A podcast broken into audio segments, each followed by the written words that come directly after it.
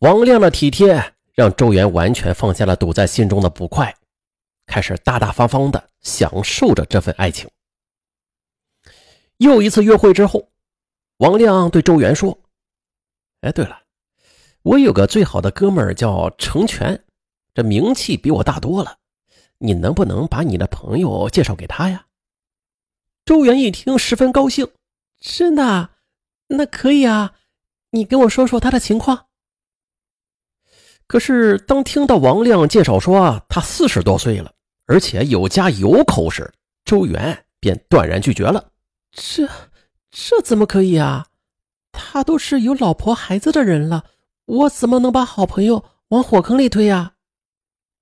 可没想到，王亮立马就生气了，更是说出了让周元想都没有想到的一席话：“嘿，没想到你这小小的年纪，思想这么陈旧。”现在都什么年代了？人生能有几回醉生梦死啊？成全是我的师傅，对我那是恩重如山。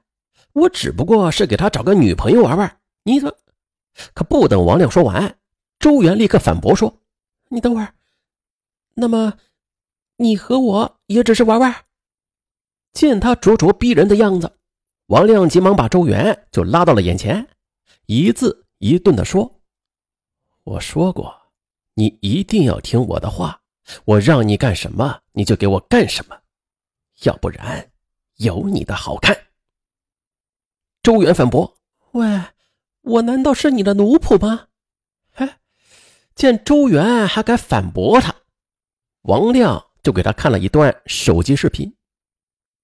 周元一看，竟然吓得魂飞魄散啊！那是他和他亲热时的镜头。天哪，他什么时候拍的呀？见他目瞪口呆的样子，王亮接着说：“你懂的，赶紧照我说的去做，我就爱死你。”那天回到宿舍，见到陈兰之后，周元欲言又止，心情非常矛盾。他想跟王亮一刀两断，他不想把女友推向火坑。但是，王亮威胁他的话却犹在耳畔。无奈，他把成全的情况就介绍给了陈兰。在周元的提示之下，陈兰立刻上网就查了一下成全的歌曲和资料。看完之后还感叹：“哎呀，这么牛的人呢，好厉害呀！”啊，见此，周元劝慰说：“没什么的，他们也是普通人。”你肯定能行。四天后的一个晚上，当王亮打电话给周元说成全来了，咱们一起聚聚吧。周元和陈兰便爽快的答应了。一会儿后，王亮和成全开车来到了度假村，接走了周元和陈兰。四个人在一家饭店吃饭。周元发现。这成全看陈兰的眼神总是色眯眯的，心里不仅有些打鼓，悄悄的对王亮说：“王亮，我看还是算了吧，我老感觉成全不是什么好人。”可是王亮却低声警告他：“你别忘了我给你强调的无数次的话，让你介绍你就介绍，你要是回去跟他说什么不好听的话，把事情给搞砸了的话。”后果自负。这周元又不敢吱声了。几天后的又一个晚上，四个人再次聚餐。结束之后，王亮便提议去他家玩。陈兰看周元没有反对，也同意了。在王亮家，四个人坐在电视机前就聊了一会儿。也就在这时，王亮突然对陈兰和程全说：“啊，对了，程兰，你和程全到卧室里去单独的聊聊吧，我有事要和周元商量一下。”哎，陈兰觉得这提议有些奇怪啊，便没动。王亮只得对周元使了个眼色，周元只好对陈兰说：“要不你先进去吧，一会儿我叫你。”见好友让自己进去，陈兰便再没有设防，朝着卧室就走去了。可谁知刚进门呢，成全就跟着进来了，而且一进门就把门给反锁了。陈兰顿时觉得不对劲儿了，哎，你干什么？你给我把门打开！可哪知啊，成全则用蛮力把陈兰就拖到了床上，并且迅速的将其就压倒在了身下。陈兰惊慌失措的呼喊着救命。前后才两分钟不到，客厅中的周元听见屋里厮打的声响巨大，陈兰的叫喊声也是十分的惊慌，便立马就明白过来了。他赶紧向卧室里冲去，想把陈兰给救出来。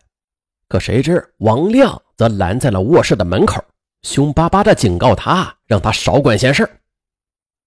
周元只好哀求：“不，你能不能不要这样对我朋友啊？你这样对他的伤害太大了！求求你们，求求你们放过他好吗？”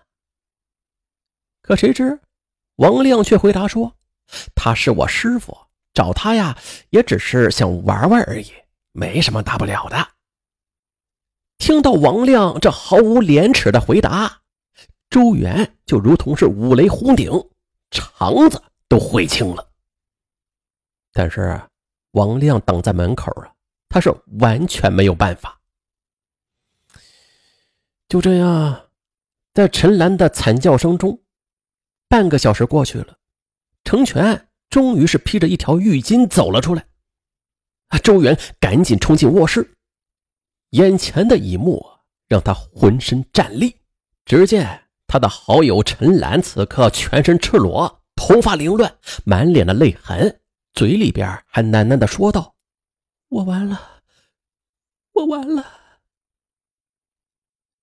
周元难过又自责，他怕陈兰的精神崩溃。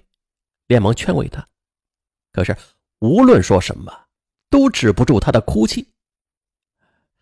好不容易说服了陈兰，洗完了澡，四个人再次便聚集到了沙发边。别哭了，你就做我女朋友吧，我会对你负责的。